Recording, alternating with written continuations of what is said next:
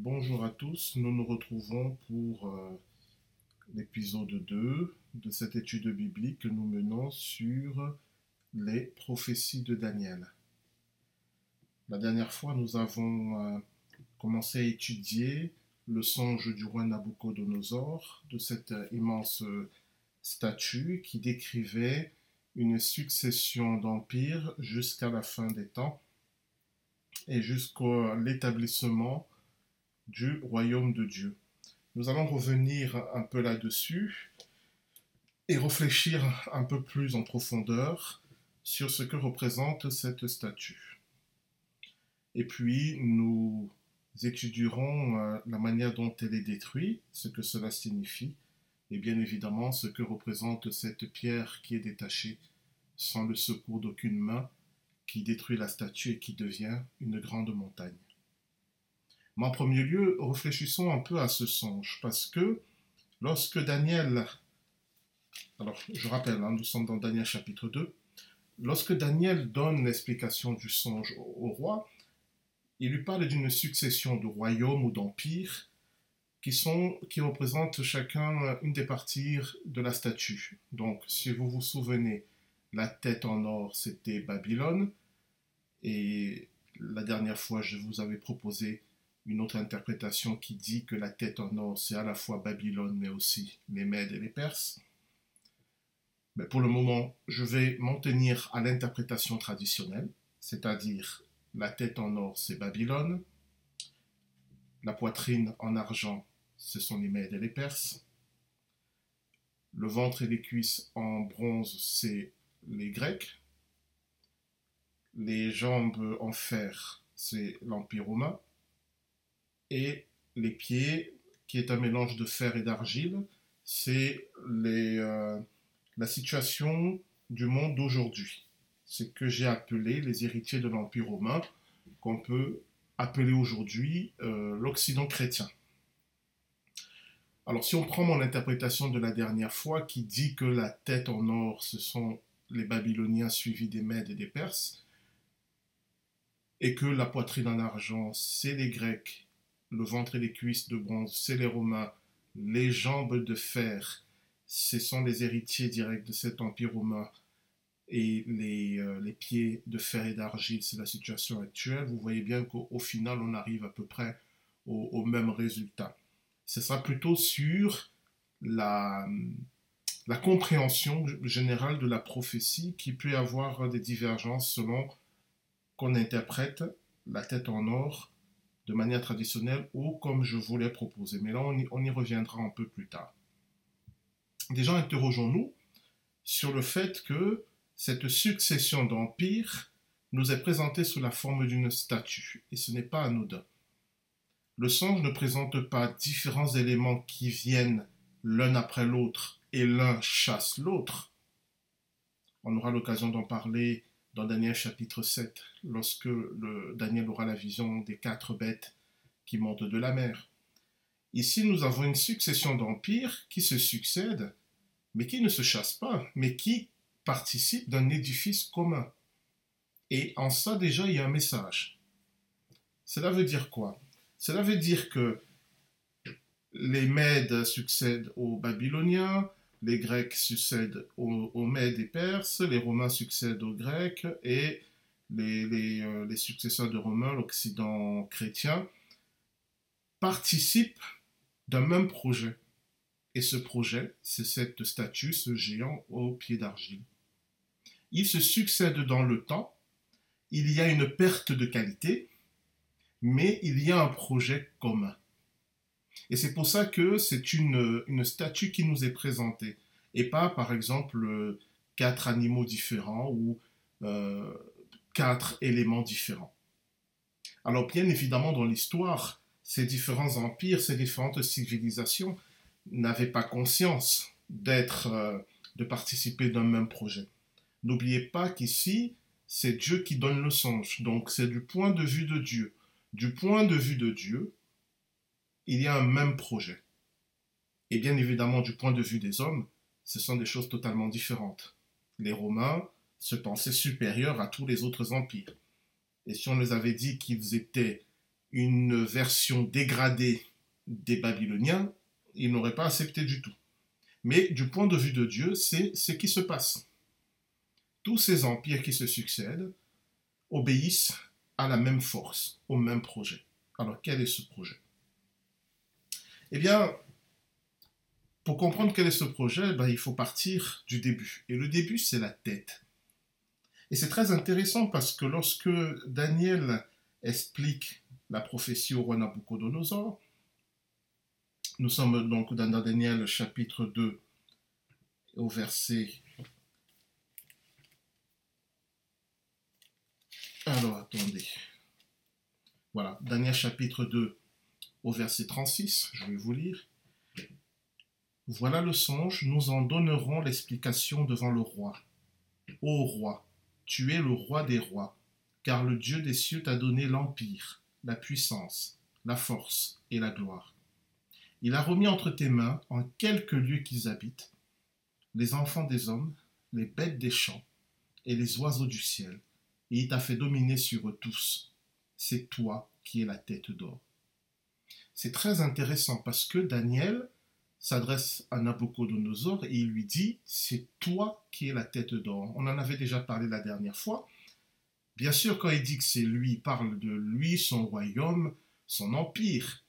Mais l'accent est quand même mis sur Nabucodonosor en tant que personne. Cela veut dire quoi? Cela veut dire que pour comprendre ce qu'est la tête d'or, et donc pour comprendre ce qu'est cette statue, ce géant au pied d'argile, il faut comprendre qui est Nabucodonosor, parce qu'il en est le début. De la même manière, on va revenir sur ce parallèle, que lorsqu'on parle par exemple de l'Église, vous le retrouvez chez l'apôtre Paul, qu'est-ce qu'il dit de l'Église? Il dit que l'Église est le corps du Christ et il nous dit que le Seigneur Jésus-Christ est la tête de l'Église. Bien évidemment, on peut le comprendre dans le sens où le Seigneur Jésus-Christ est le chef de l'Église, évidemment. Mais la tête, cela veut aussi dire qu'il est celui qui donne la direction. Il est celui à partir duquel tout le reste est coordonné. Il est celui qui pense. Il est celui qui fait avancer il est la tête. Et je vous le dis déjà, toujours dans les épîtres, notamment chez Pierre, l'Église est appelée un corps vivant.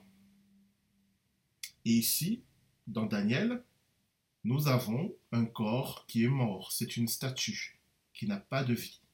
Et la tête, celui qui donne la direction de l'ensemble, celui autour duquel l'ensemble est coordonné, celui qui fait avancer tout l'ensemble, la tête, c'est le roi Nabucodonosor lui-même. C'est la raison pour laquelle le songe lui a été donné à lui, et c'est la raison pour laquelle Daniel lui dit, c'est toi qui es la tête d'homme. Cela veut dire qu'avec ce roi a commencé un projet dont j'en avais un peu parlé la dernière fois, celui des empires universels, le projet, ou plutôt le contre-projet de l'humanité par rapport au projet de Dieu. Alors, quand vous voulez souvent comprendre dans la Bible euh, ce qui se passe dans le camp de l'ennemi, il vaut mieux d'abord comprendre ce qui se passe dans le camp de Dieu, puisque, comme on dit, Satan ne fait que singer Dieu. Si vous comprenez quel est le projet de Dieu, alors par opposition, vous pouvez comprendre quel est le contre-projet de Satan. Quel est le projet de Dieu? Le projet de Dieu, de toute éternité, c'est que toute l'humanité soit euh, rassemblés en communion avec lui pour participer de sa création, pour travailler avec lui dans sa création. C'est-à-dire que Dieu crée l'humanité pour que l'humanité travaille avec lui dans la création de Dieu.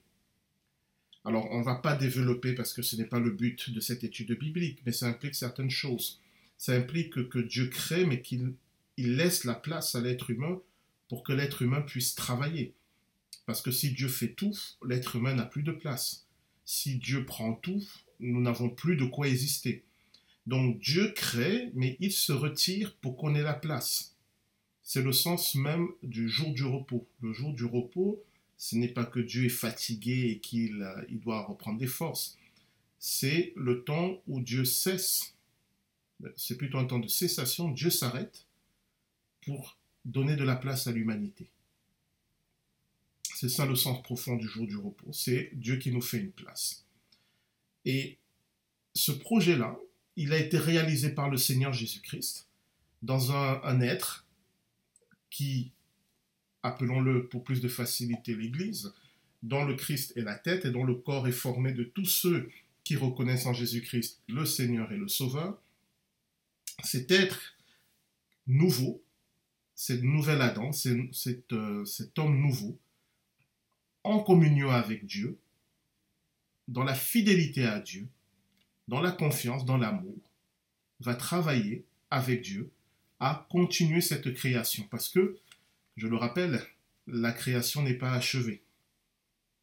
Dans le livre de l'Apocalypse, on nous dit qu'il y aura des nouveaux cieux et une nouvelle terre. Donc il y aura encore de quoi faire. Mais voilà, voilà en gros, de manière avec des grandes lignes, le projet de Dieu. Quel est le contre-projet maintenant de l'ennemi? Fondamentalement, c'est celui de continuer le travail dans la création, mais sans Dieu. C'est créer, être des créateurs, mais sans Dieu. En réalité, c'était la proposition du serpent à Adam et Ève. Si vous mangez le fruit de l'arbre de la connaissance du bien et du mal, vous serez comme Dieu. Donc nous avons le projet du Dieu qui est dans l'amour, la confiance, la communion avec lui, de participer à son œuvre. Et vous avez le contre-projet qui est dans la rébellion, dans la séparation, de faire notre propre œuvre. Et cette œuvre-là, de l'humanité qui veut être séparée de Dieu, c'est ce colosse au pied d'argile. C'est ce qu'il représente. Alors ce qui est intéressant, c'est que ça commence avec Nabucodonosor, et pourtant, quand nous lisons la Bible, l'Ancien Testament notamment, avant lui, il y a déjà eu des monarques qui étaient plutôt rebelles à Dieu. On peut penser à Nimrod, on peut penser au Pharaon qui a refusé de sortir le peuple d'Égypte, on peut penser aux rois d'Assyrie qui ont détruit le royaume du Nord et sa capitale Samarie. Il y a eu beaucoup de monarques qui étaient... Euh, on, ne peut pas dire qu'ils participaient du plan de Dieu. Mais il semblerait qu'ici, avec Nabucodonosor, les choses se sont concrétisées et qu'à partir de lui, jusqu'à la fin des temps, ce projet va être mis en œuvre de manière plus euh, claire, évidente et de manière plus forte. Ce qui est très intéressant, et c'est peut-être ça la clé de lecture, c'est que ce projet de, du colosse au pied d'argile, qui est un contre-projet par rapport à ce que Dieu veut faire, il commence à partir du moment où le temple de Jérusalem est détruit. Il me semble que la destruction du temple et donc la destruction d'Israël en tant que nation est le point de départ de ce contre-projet.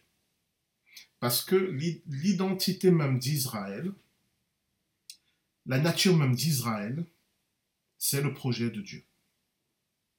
Tant qu'Israël est là, et et dans Israël, j'entends aussi les patriarches, c'est-à-dire jusqu'à euh, Abraham.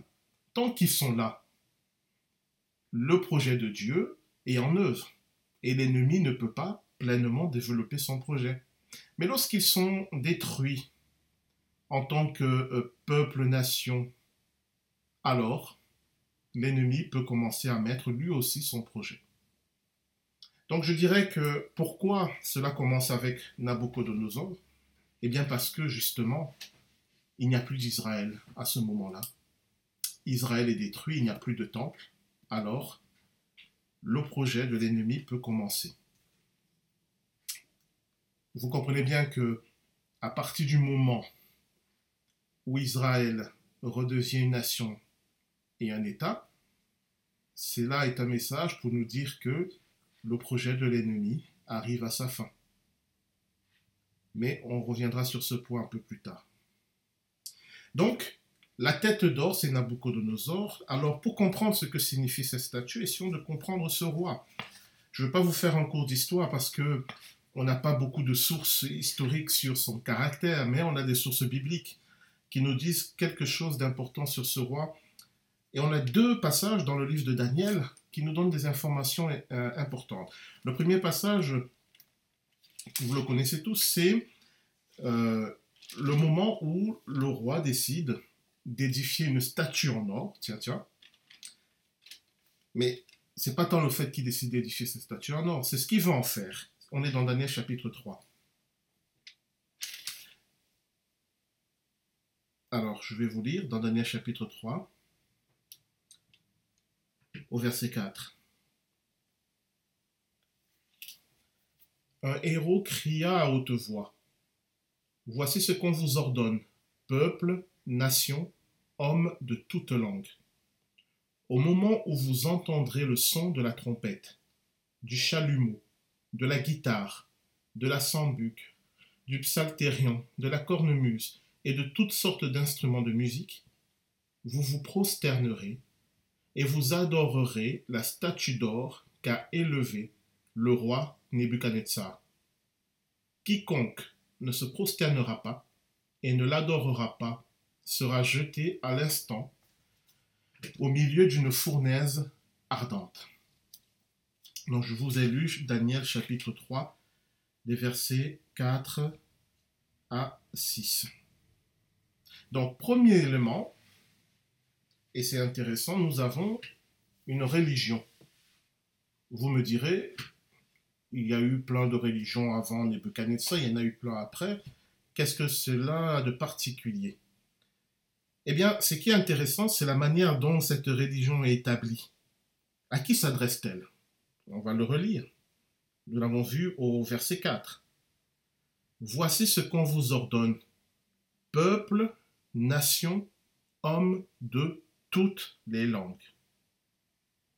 Et cet élément va revenir un peu plus loin dans d'autres, versets.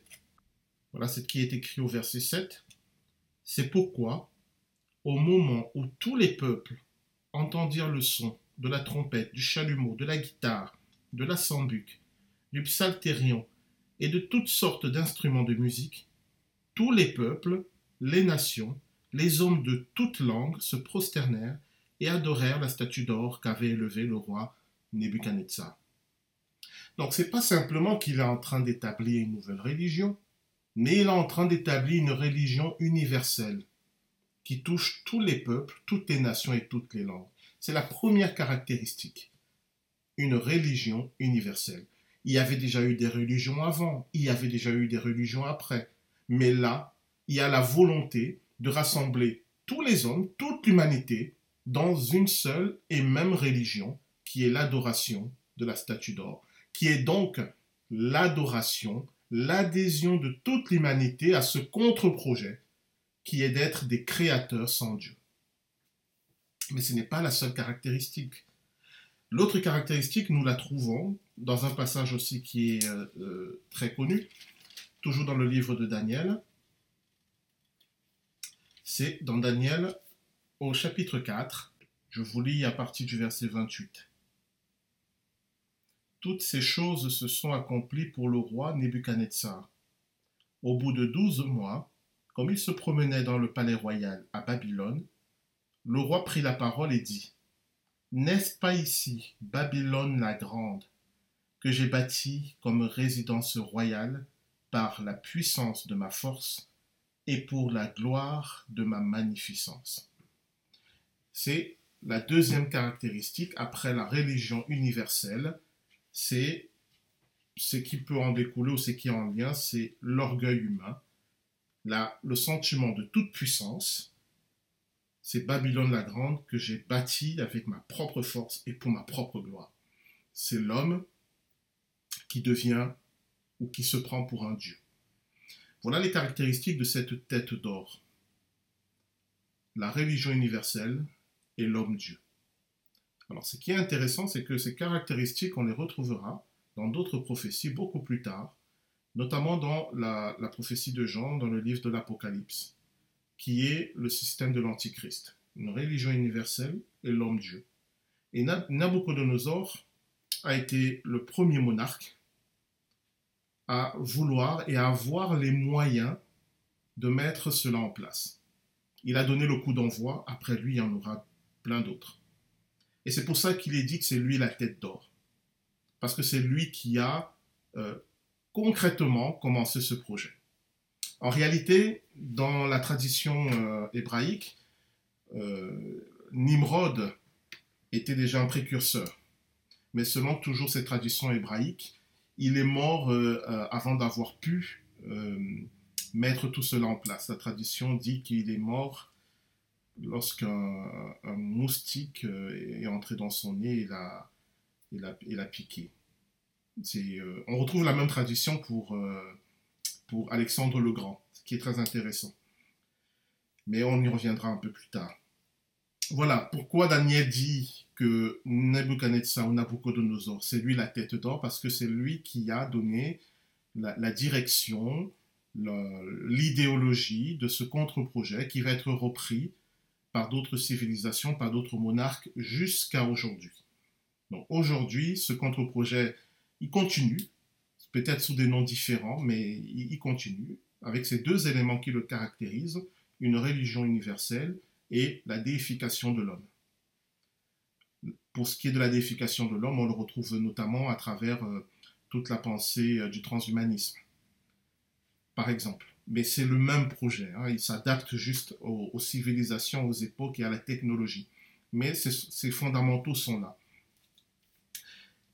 Et donc, euh, on comprend dès lors pourquoi cette succession d'empires nous est présentée comme un seul et même être, qui est ce colosse au pied d'argile.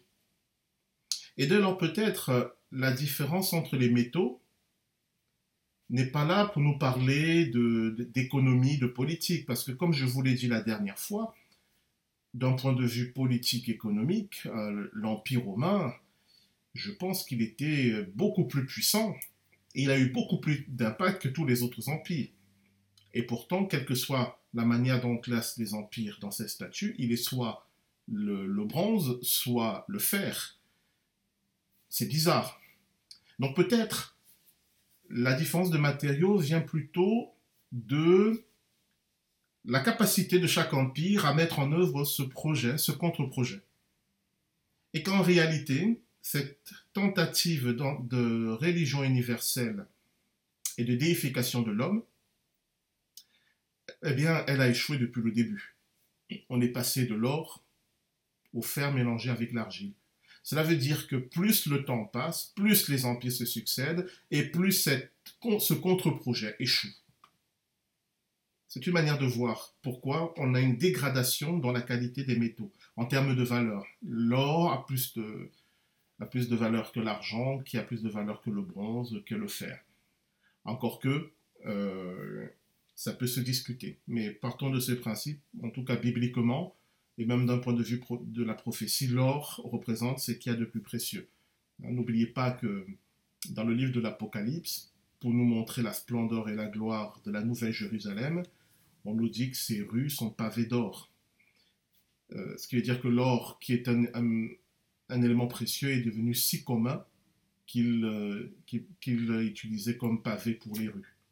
Mais bref, une manière de comprendre cette succession d'éléments, l'or, l'argent, le, bronze, le fer et puis l'argile, c'est de dire que ce projet porté par Nabucodonosor perd petit à petit au fil du temps, au fil de son incarnation dans les différents empires, dans les différents monarques, il perd de sa pertinence, il perd de sa capacité à être réalisé. Et pourtant, on peut se dire qu'avec la technologie que nous avons, avec les moyens que nous avons, avec ce monde globalisé qui est connecté, établir une religion universelle et faire de l'homme un Dieu n'a jamais été autant à, notre portée. Mais il semblerait que c'est l'inverse. Que nous sommes arrivés à un stade où ce projet est devenu risible, ridicule de la même manière qu'on peut, on veut mélanger du fer avec de l'argile. J'ouvre une parenthèse, ce n'est pas le terme qui est utilisé dans le texte, ce n'est pas l'argile, hein. c'est plutôt une terre euh, friable et un peu euh, une terre friable. Ce n'est pas de l'argile. Le terme qui est utilisé nous montre que cette terre a du mal à adhérer par nature, justement. Donc une terre friable. Voilà, c'est la manière de parler de cette terre-là qu'on a traduit ici par argile.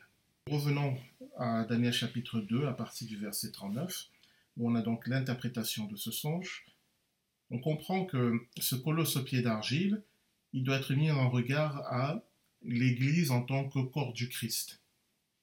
Et que la tête d'or qui est Nabucodonosor doit être mis en face du Seigneur Jésus-Christ. Donc cette tête d'or qui est Nabucodonosor représente, en termes de prophétie, l'Antichrist lui-même. Alors, je ne dis pas que Nabucodonosor est l'Antichrist. La lecture du livre de Daniel nous montre que Dieu a justement œuvré à ce qu'il se repente de ses péchés et qu'il donne gloire à Dieu. Mais par ses prétentions, il annonce l'Antichrist. C'est-à-dire que l'Antichrist reprendra les mêmes prétentions que Nabucodonosor, une religion universelle et la volonté de déifier euh, l'être humain. Nous voyons par la succession des empires, comme on l'a dit, que ce projet perd de son sens, perd de sa capacité à se réaliser. On peut se poser la question pourquoi? Il me semble qu'une des réponses, c'est justement que le Seigneur ne va pas laisser ce contre-projet se développer sans euh, le contrecarrer. N'oubliez pas que c'est au cours de ce contre-projet, c'est au cours de l'Empire romain que le Messie va venir sur la terre et qui va porter un coup fatal et définitif au royaume de Satan en mourant sur la croix et en ressuscitant. Ce qui veut dire qu'à ce moment-là, ce contre-projet a été vidé de sa substance, même s'il peut encore garder les apparences. Ce contre-projet est mort déjà. Mais son acte de décès n'est pas encore euh, signé. Mais revenons à l'interprétation un peu plus traditionnelle et intéressons-nous aux États, aux empires, aux civilisations qui ont porté ce projet. Donc les Babyloniens, les Médo-Perses, la civilisation grecque, la civilisation euh, romaine et la civilisation occidentale dans laquelle nous sommes. La prophétie dit que c'est au cours de cette civilisation occidentale, celle dans laquelle nous sommes, que viendra ce royaume de Dieu. Et on va s'intéresser à la manière dont ce projet va être détruit. Si nous regardons la partie qui nous parle de la destruction de la statue, il nous est dit, et je lis là dans euh, Daniel chapitre 2 verset 45, il nous est dit, c'est ce qu'indique la pierre que tu as vue se détacher de la montagne sans le secours d'aucune main, et qui a brisé le fer, l'airain, l'argile, l'argent et l'or. Ce qui est intéressant, c'est que lorsque Daniel décrivait le songe du roi, et lorsqu'il parlait de la destruction de la statue, nous sommes dans Daniel chapitre 2, verset 35, voilà ce qu'il dit. Alors le fer, l'argile, l'airain, l'argent et l'or furent brisés ensemble et devinrent comme la balle qui s'échappa du nerf en été. Le vent les emporta et nulle trace n'en fut retrouvée. Pour ceux qui sont un peu attentifs, vous vous êtes rendu compte que l'ordre n'est pas le même. Au verset 35, ce qui est détruit, c'est d'abord le fer, suivi de l'argile, ensuite de l'airain. Au verset 45, ce qui est détruit, c'est d'abord le fer, ensuite c'est l'airain, et après c'est l'argile. D'aucuns diront c'est sans importance, c'est du hasard, mais par expérience, surtout en ce qui concerne les prophéties bibliques, il n'y a pas de hasard, il n'y a rien qui soit anodin. Tout a un sens, tout est important. Ici, on a deux ordres différents. On a une inversion entre l'airain et l'argile. C'est fait pour attirer notre attention sur ces deux éléments. Il faut comprendre ce qui signifie et pourquoi. Dans un, dans un cas, l'un est détruit avant l'autre. Mais peut-être avant de faire ça, régler juste une question parce que ça fait partie des interprétations de cette prophétie. Quelle est cette pierre? Qui frappe la statue Traditionnellement, on a dit que c'était l'Église. et que c'est euh, l'Église, la venue de l'Église dans le monde, donc on peut dire au moment de la Pentecôte, qui a détruit tous ces empires. Le problème, c'est que d'un point de vue historique, ça ne tient pas debout. L'Église est survenue, mais l'Empire romain a continué à être. Et quand l'Église est apparue, la Babylonie avait cessé d'exister. Il n'y avait plus d'empire euh, médo-perse de cette époque, il n'y avait plus euh, d'empire grec. Et cette interprétation a surtout été euh, utilisée pour revendiquer un pouvoir politique de la part de l'Église. C'est-à-dire que l'Église a le pouvoir politique qui va détruire tous les autres pouvoirs politiques et dominer sur eux. Donc c'est une vision d'un règne terrestre de l'Église comme étant l'accomplissement du royaume de Dieu. Inutile de vous dire que je ne partage pas cette vision, même si elle n'est pas tout à fait fausse. Je vous ai dit tout à l'heure que l'Église est le corps du Christ, et euh, l'Église est le corps dont Christ est la tête, et elle est le corps du Christ. Cette pierre qui se détache sans le secours d'aucune main, bien évidemment c'est l'Église, mais plus que l'Église, c'est le royaume de Dieu, dont l'Église est une manifestation, mais n'en est pas l'accomplissement plein et entier. L'Église sur la terre, je veux dire, est une annonce, est une prophétie de ce royaume de Dieu qui vient. Et quand il viendra, bien sûr, l'Église du Christ en fera partie, puisqu'elle en a même le cœur, mais n'en est pas la totalité. Et surtout, dans cette euh, prophétie, le royaume de Dieu vient mettre fin à tous les autres systèmes qui dominent le monde. Or, quand l'Église est apparue, elle n'a pas mis fin à ces systèmes-là. Et malheureusement, même dans certains cas, on le verra un peu plus tard lorsqu'on étudiera Daniel chapitre 7, l'Église du Christ, ou en tout cas la partie de l'Église qui a été infidèle au Christ et qu'on appellera plus tard Babylone, a participé de ces systèmes politiques qui dominaient sur l'humanité. Donc voilà, cette pierre qui se détache sans le secours d'aucune main, qui détruit la statue et qui devient une grande montagne, c'est ce projet de Dieu, le projet de Dieu pour l'humanité, qui va détruire ce contre-projet et qui va remplir toute la terre. Mais cela ne sera fait qu'au moment où le Seigneur Jésus-Christ détruira l'empire de l'Antichrist. Mais revenons justement à la destruction de cette statue.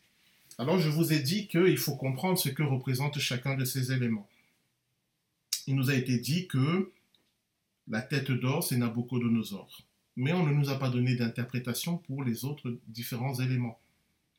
Ce qui est sûr, c'est que chacun représente une partie de ce projet de religion universelle et de déification de l'homme.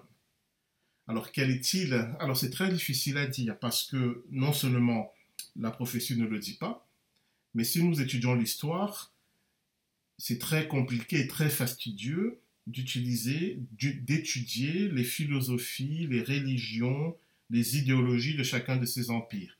On en a des traces pour l'Empire romain, évidemment, chez les Grecs. Chez les Médo-Perses, c'est beaucoup plus compliqué. Et euh, dans l'Empire babylonien, c'est encore plus compliqué. Mais il semblerait, si on en croit la prophétie, qu'on a l'essentiel si on comprend qui est la tête d'or. Parce que c'est le projet dans toute sa plénitude. Et que ceux qui suivent, ce sont des, conséquences ou bien des, des dérivés de ce projet initial. Et je pense que c'est la raison pour laquelle la signification de ces autres éléments ne nous a pas été donnée, c'est-à-dire que représente l'argent, que représente le bronze ou le fer. On nous donne par contre la signification du mélange entre le fer et l'argile on nous dit que ce sont des tentatives d'alliance humaine par le mariage, par le fait de combiner des, euh, des lignées, mais que ça ne marche pas non plus. Peut-être ce point-là, on aura l'occasion d'y revenir plus tard. Il y a une autre manière d'interpréter ces éléments, c'est de voir, d'analyser ce qu'ils signifient dans la langue qui est utilisée ici, c'est-à-dire l'araméen. Et là, ça peut être intéressant parce que on a un aspect alors qui n'a rien à voir avec ce dont on vient de parler, mais qui est intéressant si on le prend en compte. Cet aspect, c'est l'aspect économique. Pourquoi? Parce que si nous prenons ces différents éléments et que nous les analysons d'un point de vue de leur construction, alors je rappelle pour ceux qui ne le savent pas, euh, l'araméen comme l'hébreu sont euh, des langues qui sont construites sur ce qu'on appelle des racines, c'est-à-dire un ensemble de consonnes. Et c'est avec la vocalisation, c'est-à-dire les voyelles, que ces racines vont avoir différents sens. Donc c'est l'ajout des voyelles qui vont donner différentes significations à ces racines communes. Alors ce qui est intéressant, c'est que les mots qui viennent de la même racine ont un lien entre eux. Et c'est comme ça qu'on peut étudier, faire des rapprochements, faire des, interprétations. Une autre manière de les étudier, c'est aussi d'analyser ce qu'on appelle les, euh, les, racines biconsonantiques, c'est-à-dire un ensemble de deux consonnes qu'on va retrouver dans différentes langues euh, sémitiques, même parfois euh, dans les, les, langues éthiopiennes, et qui sont des, des, notions qui sont développées, que l'on va retrouver un peu partout. Je vous donne un exemple. Dans le nom que, que Dieu donne à Moïse, le, ce qu'on appelle le tétragramme, Yud, E, Vav, E, donc euh, Y, euh, dans notre alphabet, ça fait Y, H, euh, W, H, Yud, E, Vav, E qui a donné Yahvé, Jéhovah, qui sont des constructions, c'était pas le sens. Si vous prenez les, deux consonnes euh, Yud et, chez nous ça fait YH, ces deux consonnes-là, on la retrouve dans toutes ces langues, chaque fois qu'il est question de, Dieu, du nom de Dieu. Ces, ces deux consonnes euh, sont là pour signifier l'être absolu, celui qui est l'absolu. Et les deux suivantes, VAV et WH, ces deux constantes, on les retrouve dans tous les mots qui parlent de la souffrance, de l'angoisse, de la torture, de la douleur. C'est-à-dire que ces deux consonnes vont, être, vont se retrouver ensemble dans cet ordre, avec d'autres voyelles et parfois même avec euh, d'autres consonnes, mais il y a souvent ces notions-là de douleur, de souffrance, de torture, d'angoisse. Ce qui fait que le nom que Dieu donne à Moïse, quand Moïse dit, mais euh, comment on va t'appeler? Yud et Vav et, on peut le comprendre ainsi, c'est l'être absolu, Dieu, et puis l'angoisse, la souffrance, la torture. C'est l'être absolu qui souffre.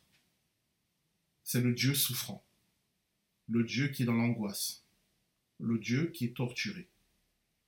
Pour nous chrétiens, ça nous renvoie bien évidemment au jardin de Gethsemane, à la passion du Christ, à sa mort sur la croix. Sinon, ce, ce Yud et est absurde. Comment Dieu peut-il être souffrant? Comment Dieu peut-il être angoissé? Comment Dieu peut-il être torturé? Eh bien, c'est vraiment arrivé. Et donc, on comprend que quand Dieu dit à Moïse, euh, va libérer mon peuple, et que Dieu se nomme lui-même comme étant celui qui souffre, il dit à Moïse, je connais les souffrances de mon peuple parce que ce sont des souffrances que j'ai moi-même éprouvées et que moi-même j'éprouverai. Je connais les angoisses de mon peuple parce que ces angoisses ne me sont pas étrangères. Je connais la douleur de mon peuple parce que ces douleurs ne me sont pas étrangères etc., Voilà, c'était juste un exemple pour vous montrer comment, lorsqu'on étudie les racines d'un mot ou les, consonnes, on peut arriver à certaines compréhensions qui sont, euh, qui sont assez intéressantes. Alors, on va essayer de faire cela pour l'or, l'argent, le, bronze, l'argile et le fer, et on va voir ce que ça donne. Alors, moi, je sais déjà ce que ça donne, mais on va voir que on peut relire la destruction de cette statue d'un point de vue économique. Alors commençons par Commençons par le bas et on va remonter puisque c'est l'ordre dans lequel la statue est détruite.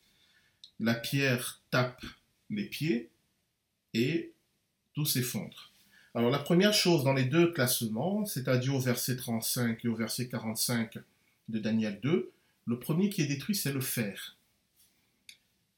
Et quand vous analysez le mot fer, alors je vais le retrouver, c'est parzel en araméen, vous avez dans les deux premières syllabes l'action de produire et de produire en quantité.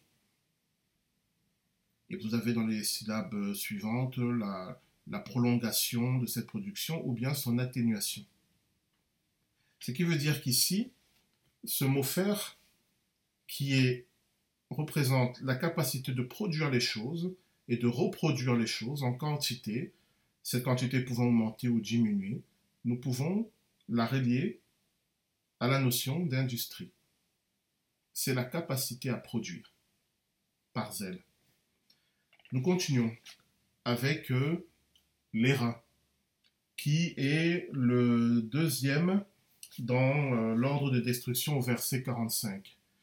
Alors l'airain, c'est Néracle. L'airain, alors, c'est dans certaines de vos traductions, vous verrez le bronze euh, ou l'airain. C'est la même chose. C'est un alliage de cuivre et d'étain.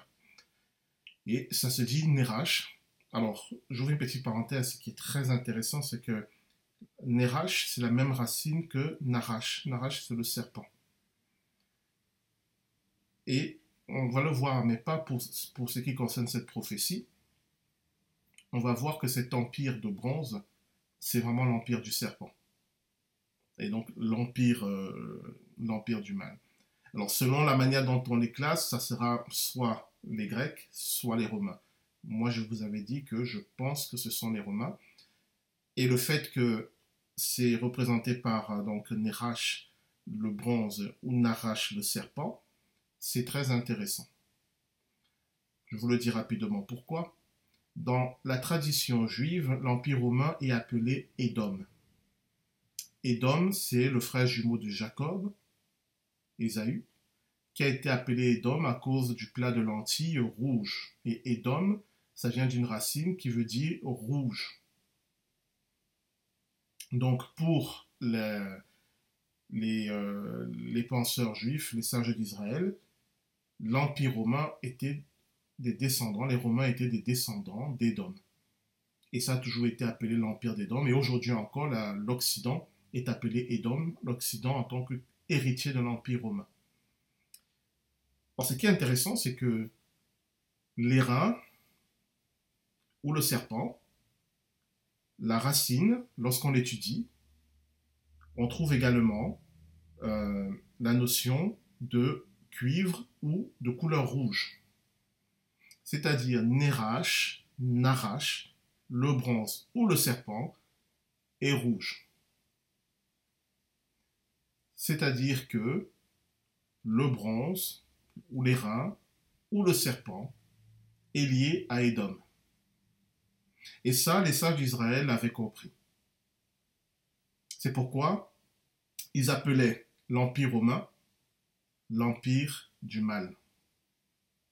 Un nom qu'ils n'ont jamais donné euh, ni aux Grecs, qui pourtant les ont combattus dans la guerre des Maccabées, ni aux Médo-Perses, ni même aux Babyloniens.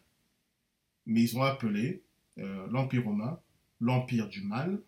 Pourquoi? Parce que c'était Édom, et ça renvoyait au, au Narash, au serpent, qui lui-même renvoyait à cette, euh, à cette couleur rouge. Alors je sais que c'est un peu flou pour certains, mais vous allez voir qu'au fil des études des prophéties de ce livre, euh, ça va un peu devenir plus clair cette notion. Je vous rappelle aussi que dans le livre de l'Apocalypse, lorsque Satan nous est présenté dans Apocalypse 12, il est présenté comme étant un dragon rouge ou un serpent. C'est plutôt un serpent rouge avec sept têtes et dix cornes. Parce que ce qu'on appelait un serpent, un dragon, euh, dans le cadre biblique, c'est plutôt un serpent. Donc Satan nous est présenté comme un serpent rouge, un arrache rouge. Voilà. vous allez voir que tout cela n'est bien évidemment pas anodin. Mais au-delà de ça, que représente euh, l'airain, le bronze, lorsqu'on l'étudie, mais il y a la notion d'un repli sur soi. Et vous allez voir que si on continue dans ce fil euh, euh, en liant cela à l'économie, on avait vu que le fer, c'est l'industrie, et nous voyons maintenant que Nérach, qui est l'airain, c'est le repli sur soi. Comment appelle-t-on le repli sur soi lorsqu'on est dans le domaine économique? L'équivalent aujourd'hui, c'est ce qu'on pourrait appeler le protectionnisme. Nous continuons. Et puis nous avons donc euh, euh, l'argile. Alors je vous ai dit que ce n'était pas l'argile, c'est euh, qui est plutôt une sorte de, terre friable. Et c'est dans ce terme, lorsqu'on l'analyse, on, retrouve justement cette notion de, de, quelque chose qui s'écaille, qui se désagrège, de quelque chose de friable. C'est pour cela que la traduction en, termes d'argile euh, n'est pas tout à fait juste. Alors, dans certaines traductions, on a mis euh, la boue, mais c'est pas tout à fait ça.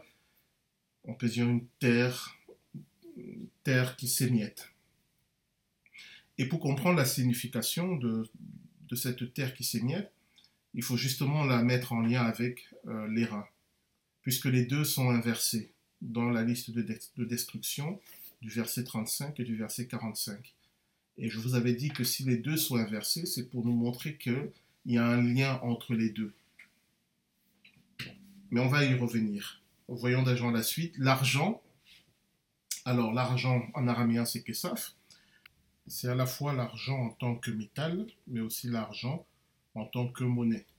Ce, mot désigne euh, la, même chose, comme euh, lorsqu'on dit j'ai de l'argent, mais on parle de billets en papier, ou lorsqu'on dit j'ai de l'argent, on parle du métal argent. Eh bien, Kesaf euh, regroupe ces deux notions à la, fois le métal et à la fois la monnaie.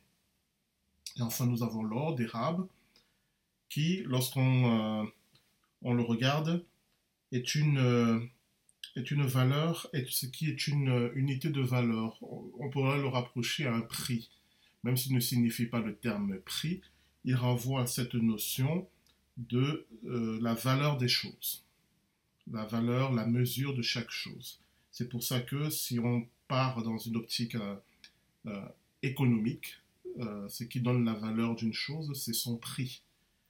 Et c'est pour cela que je le rattache à la notion de prix. Mais la notion fondamentale, c'est celui de la valeur, qui renvoie donc à une unité de mesure. Nous revenons donc à cette opposition entre la terre euh, et l'airain, ou l'argile et l'airain. Si on regarde tout ça d'un point de vue économique, on a vu que l'airain, c'était un repli sur soi, c'était, euh, on pouvait rapprocher ça d'un protectionnisme économique. Alors, la terre serait quoi? Il y a un passage dans la Bible qui m'a donné un petit indice. C'est dans le livre de Lévitique, au chapitre, au chapitre 26, au verset 19.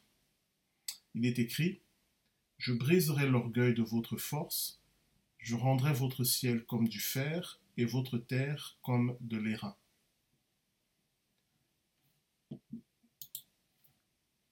La terre qui est comme l'airain, cela renvoie à une terre qui n'est pas fertile. Cela renvoie à une terre où les choses poussent difficilement. Elle est dure, la terre il est, difficile pour elle d'être cultivée.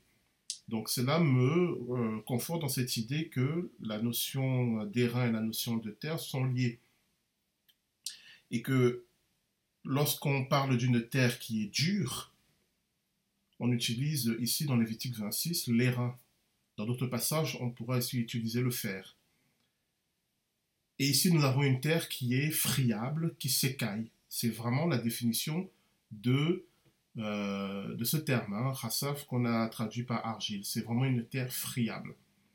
Donc si je comprends que son opposé à cette terre friable, c'est la terre d'airain, si je passe maintenant dans ce domaine économique, je peux comprendre que ces deux notions sont opposées. C'est-à-dire que ce que représente ici l'argile ou la terre friable est opposé à ce que représente ici l'airain. Or, nous avons vu que l'airain représente dans notre euh, interprétation un repli sur soi, quelque chose qui se renferme. Et j'avais parlé de protectionnisme. Alors par opposition, la terre qui se désagrège représente quelque chose qui, qui s'ouvre, quelque chose qui euh, est sans consistant dans le sens où elle est ouverte à, tout.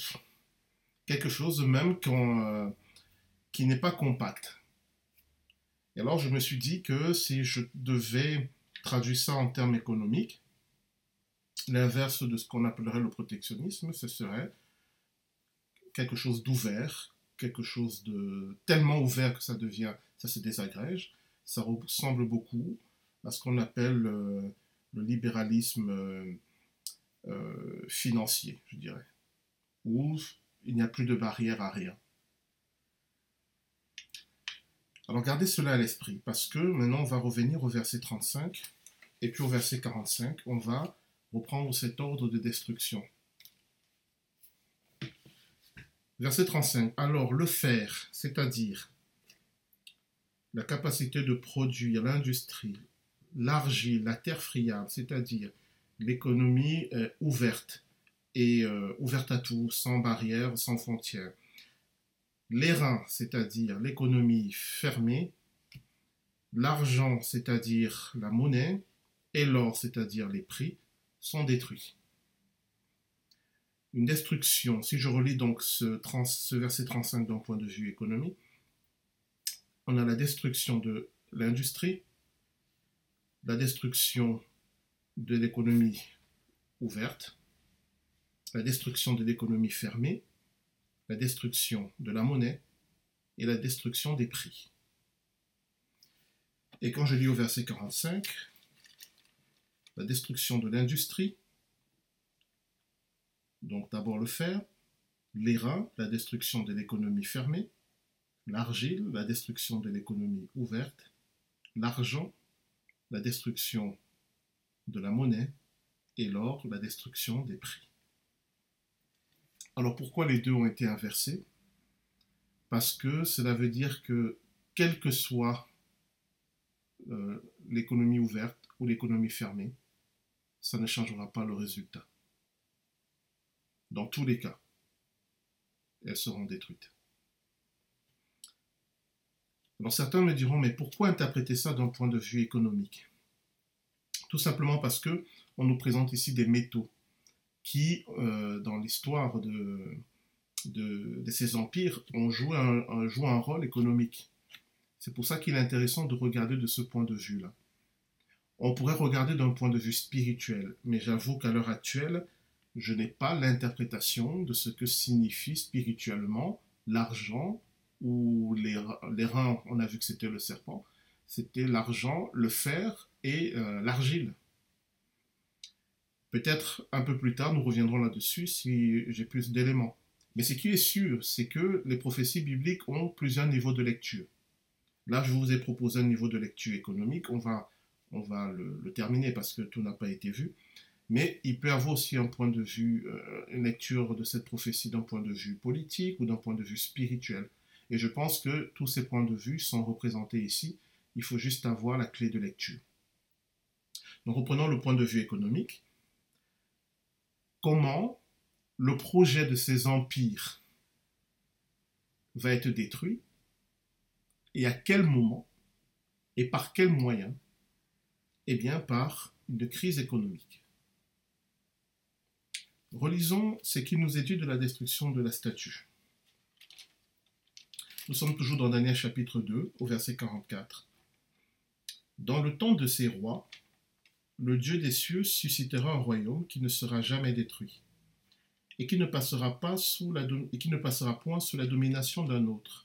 Il brisera et détruira tous ces royaumes-là, et lui-même subsistera éternellement. C'est ce qu'indique la pierre que tu as vue se détacher de la montagne sans le secours d'aucune main, et qui a brisé le fer, l'airain, l'argile, l'argent et l'or. Ce qui veut dire que, d'un point de vue économique, ces empires du temps de la fin qui sont représentés par le fer et, euh, l'argile vont être détruits par l'économie. Et cette destruction par l'économie est le, signe de ce que le royaume de Dieu est en train de venir. C'est la venue du royaume de Dieu qui entraîne la destruction, mais par l'économie. Vous voyez bien que si on considère que l'or, l'argent, le bronze et le fer ne représentent que les empires, alors on a un problème. Parce que l'empire babylonien n'existe plus. L'empire médo-perse n'existe plus. L'empire grec n'existe plus. L'empire romain n'existe plus. Et donc, ils ne, peuvent pas être détruits au moment de la fin des temps, puisqu'ils sont déjà détruits. D'ailleurs, c'est la raison pour laquelle, si vous lisez des livres sur euh, l'interprétation de prophéties, vous retrouverez une thématique qui revient régulièrement, qui est de dire que ces empires vont être reconstitués, notamment l'Empire romain. Pourquoi? Parce que, pour beaucoup de personnes qui interprètent ces prophéties, puisque la pierre qui se détache sans le secours d'aucune main doit détruire l'or, l'argent, le bronze, le fer et l'argile, eh bien cela veut dire qu'au moment où cette pierre se détachera, ces empires-là seront de nouveau, euh, de nouveau sur Terre. De mon point de vue, c'est ne pas comprendre le sens de la prophétie. Qu'ici elle nous parle d'une succession d'empires, c'est vrai, mais ces empires portent en eux un projet. Et ce projet-là, même si ces empires ont disparu, ce projet subsiste. Il subsistera jusqu'à la fin, où le dernier qui va le porter sera l'Antichrist, qui en réalité, et c'est ça qui est extraordinaire, l'Antichrist sera le premier. Puisque l'Antichrist qui sera le dernier porteur de ce projet sera identique au premier porteur de ce projet qui est le roi de Babylone. Mais on est passé d'une tête en or à des pieds en argile et en fer. On reviendra sur ça aussi. Mais vous voyez donc qu'il faut interpréter ces matériaux lorsqu'on veut parler de la destruction de la statue d'un autre point de vue, et comme je l'ai dit, d'un point de vue spirituel, dont les éléments me manquent encore, mais aussi d'un point de vue économique, parce qu'on a affaire à des métaux qui nous renvoient à l'économie. Et quand on regarde d'un point de vue économique, ça a tout son sens. Il n'y a pas besoin de reconstituer l'Empire romain ou l'Empire médo-perse ou l'Empire grec mais de comprendre tout simplement qu'on nous annonce une crise économique qui va frapper les, euh, les héritiers de l'Empire romain, et que c'est par cette crise économique qu'ils vont perdre toute leur puissance, qu'ils ne seront plus en capacité de porter ce projet, ce contre-projet. Si on interprète bien cette prophétie, et c'est ce que je vous propose, on comprend que ces empires qui sont héritiers de l'Empire romain, c'est-à-dire ce qu'on appelle aujourd'hui l'Occident chrétien et peut-être une partie du monde musulman, ne pourront pas être utilisés par l'Antichrist pour porter de nouveau le projet, le contre-projet par rapport au projet de Dieu. Pourquoi je dis cela? Parce que la destruction de l'Antichrist ne se passera pas par une crise économique, mais par une guerre qu'on appelle la bataille d'Armageddon. Or ici, la destruction de ces empires-là passe par une crise économique, selon mon interprétation, et aussi par quelque chose de spirituel dont je n'ai pas encore la clé pour le moment. Mais en aucun cas, on ne voit ici la guerre d'Armageddon. Cela veut nous dire que l'Antichrist va s'appuyer sur d'autres civilisations, d'autres empires, pour reproposer ce projet à l'humanité, et il va être vaincu par la guerre d'Armageddon. Je vous indique déjà cela parce que c'est une de mes clés de lecture pour comprendre les autres prophéties qui vont venir, notamment la prophétie des quatre bêtes qui montent de, la mer, qu'on va voir la prochaine fois, dans Daniel chapitre 7, ça sera notre, notre prochaine étude qui nous prendra peut-être deux ou trois séances. où on va voir que ce qui nous est annoncé n'est pas forcément ce que nous croyons. Donc pour résumer, ce contre-projet à Dieu a commencé avec l'Empire babylonien. Il s'est poursuivi chez les Médo-Perses, il est passé aux Grecs, il est passé aux Romains, il est passé aux héritiers des Romains, qui sont euh, les Occidentaux et une partie du monde musulman, et c'est l'état actuel des choses. Et ce contre-projet, dans ce groupe décrit ici, va être anéanti, non pas par une guerre, mais par une crise économique, c'est-à-dire ces puissances n'auront plus la capacité de porter ce projet et de le proposer à l'humanité. Mais on sait que ce projet va revenir, mais plus par ce biais-là, mais par un autre biais qui va, qui va être annoncé dans d'autres prophéties bibliques. J'ouvre une parenthèse, on étudiera cela un peu plus tard. Ce projet, tel que je le décris, qui a commencé avec le roi de Babylone, il y a forcément un lien avec Apocalypse chapitre 17 qui nous parle de Babylone, la grande prostituée. Et je ne peux pas en parler maintenant parce qu'il faut le démontrer. Nous verrons la prochaine fois lorsque nous étudierons Daniel chapitre 7 que la destruction de ce contre-projet qui a commencé avec le roi de Babylone, cette destruction se fera avec la destruction de Babylone la prostituée. Et la boucle est bouclée. Ce projet, porté par le roi de Babylone, va atteindre son plein potentiel du point de vue des hommes avec Babylone la prostituée. Je dis bien du point de vue des hommes parce que du point de vue de Dieu, ce potentiel ne fait que diminuer avec le temps. Babylone la prostituée, qu'on identifiera à l'Église qui est infidèle au Christ et à la civilisation qui est née de cette Église infidèle au Christ, Babylone, la prostituée, va être la, porteuse de ce projet. Mais pour que l'Antichrist puisse reprendre ce projet, il doit d'abord dépouiller Babylone la prostituée. Il doit l'anéantir. Et c'est la raison pour laquelle, et si Dieu le veut, on fera une étude euh, sur les prophéties de l'Apocalypse, on nous dit que c'est l'Antichrist qui euh, détruira Babylone la prostituée. Alors que pour nous, il travaille dans le même camp mais on va voir que ces choses sont un peu plus compliquées. Voilà, nous arrivons vers la fin. Normalement, la semaine prochaine, on va voir Daniel chapitre 7. Si j'ai plus d'éléments de compréhension sur la signification spirituelle de ces différents métaux, l'or, l'argent, le, bronze, le fer et l'argile, je referai une étude biblique spécialement pour en parler. Mais si j'ai pas plus d'éléments, on va continuer à avancer et puis on va continuer à, réfléchir et à étudier et à prier. Voilà, je vous remercie pour votre attention. Je vous souhaite euh, un bon après-midi et à la prochaine fois.